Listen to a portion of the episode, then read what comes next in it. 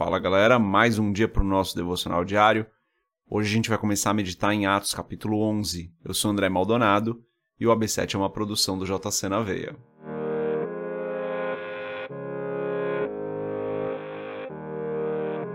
Atos capítulo 11, a partir do versículo 1, e hoje a gente vai ler só até o versículo 3, bem rapidinho aqui. Está escrito assim: Os apóstolos e os irmãos de toda a Judéia ouviram falar que os gentios também haviam recebido a palavra de Deus. Assim, quando Pedro subiu a Jerusalém, os que eram do partido dos circuncisos o criticavam, dizendo: Você entrou na casa de homens incircuncisos e comeu com eles. Só até aqui, só até o versículo 3.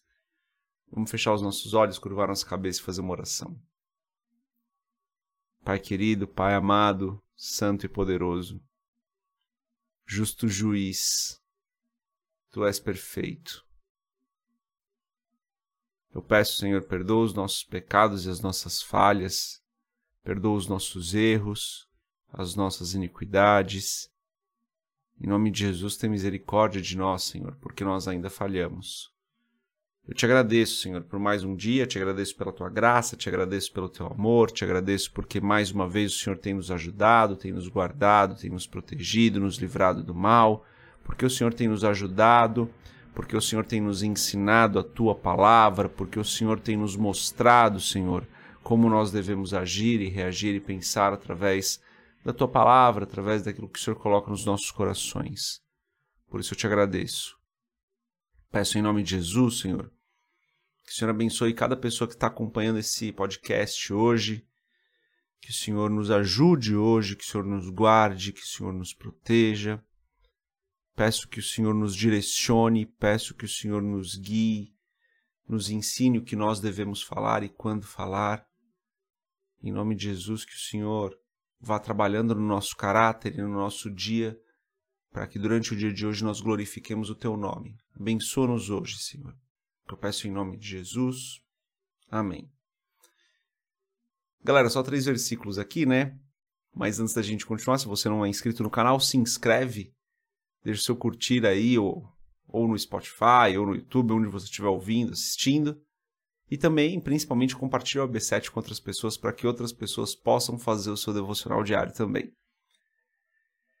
Então, aqui nesse texto, né, Pedro tinha tido visão, Pedro vai até a casa de Cornélio, Pedro fala um pouco com eles sobre é, Cristo, eles são, eles recebem o Espírito Santo enquanto Pedro ainda falava. E daí os, os judeus, né, os, os, convertidos, claro, né, os cristãos judeus, eles ouvem falar disso e falam, olha, você foi na casa de gentios, não pode ir na casa de gentios. A frase que eles falam é, você entrou na casa de homens incircuncisos e comeu com eles. Até aqui a igreja já havia, havia experimentado alguns batismos e conversões de outras pessoas, né? Filipe tinha ido ministrar para o eunuco etíope, mas esse eunuco etíope era convertido ao judaísmo, né? Tá, tá claro isso ali no texto. Daí depois a gente tem Filipe indo falar com os samaritanos, né? Também, também tem ali essa passagem ali que ele que ele prega lá em Samaria, alguns se convertem. Em Samaria era um povo que eles não eram bem quistos pelos judeus, mas tinham ali uma linhagem dentro de Israel, né? Vinham da linhagem de Israel. Aqui Cornélio era realmente o primeiro gentio incircunciso que se convertia e era batizado e recebia o Espírito. Então, os cristãos ali, os judeus convertidos, eles falam: Olha, Pedro, por que você foi comer na casa de gentil incircunciso? Não pode fazer isso. Engraçado, né, galera? Não deram muita chance para Pedro falar. Quando eu li esse texto, eu percebi isso. Fizeram uma pergunta válida, né? A pergunta deles é: Você entrou. A afirmação, não foi nem uma pergunta, né? Você entrou na casa de homens incircuncisos e comeu com eles. A afirmação era verdadeira. A afirmação era verdadeira. Ele entrou na casa de homens incircuncisos e comeu com eles. Mas eles não deram a chance de Pedro explicar, eles afirmaram. Eles não perguntaram o porquê Pedro havia feito isso, eles não questionaram se aquilo era verdade, porque eles tinham ouvido falar aquilo. não questionaram se era verdade, eles simplesmente afirmaram, afirmaram a verdade, eu sei, mas afirmaram muito num tom aqui acusatório. Quando você lê o restante do texto, você percebe que foi num tom muito acusatório. Quantas vezes a gente não faz isso, né, galera? Principalmente aí com os nossos amigos mais próximos, os nossos cônjuges. Quantas vezes antes de questionar a gente não forma a nossa opinião e acaba ficando reagindo da maneira errada ou pensando da maneira errada, formando a opinião dentro de nós antes de questionar, antes de perguntar, antes de entender um pouco mais a situação. Tanto que nessa situação aqui, Pedro rapidamente explica o que aconteceu. Ele conta a história ali, ele repassa a história de Cornélio, né? E as pessoas falam, tudo bem. Se foi isso que aconteceu, que legal. Olha que coisa boa. Resolvido muito rapidamente, simplesmente deixando a pessoa falar. Eu sei que não é algo exatamente assim, nossa, que mensagem poderosa do Espírito Santo que tocou, que mudou a minha vida, mas é muito importante que a gente pense nisso como cristão, galera. Porque isso fala muito do amor ao próximo. Diante da gente julgar, a gente ouvir.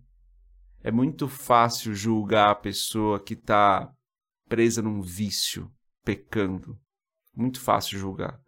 Mas o que levou essa pessoa até aquele momento? O que levou essa pessoa até aquele estado? Quando a gente entende o que levou a pessoa até aquela situação, a gente se conecta mais facilmente com ela e o amor ao próximo é praticado sem tantas barreiras, né? Porque os nossos preconceitos criam muitas barreiras para o amor, galera. E aqui o que estava acontecendo é que eles nem deram ouvidos para Pedro, eles já acusaram. E às vezes a gente faz a mesma coisa, os nossos preconceitos fazem com que a gente crie julgamentos na nossa cabeça que colocam as pessoas num determinado lugar. E isso não facilita, isso gera barreiras para o nosso amor. Então que caiam as barreiras que impedem o amor, que a gente comece a se conectar mais com as pessoas, dando as chances delas falarem, ouvindo mais, falando menos, para que a gente possa então realmente amá-las, realmente entender o que levou elas até aquela situação, mesmo que a gente não concorde com a situação, que a gente sempre esteja pronto para ouvir. A palavra fala isso, né?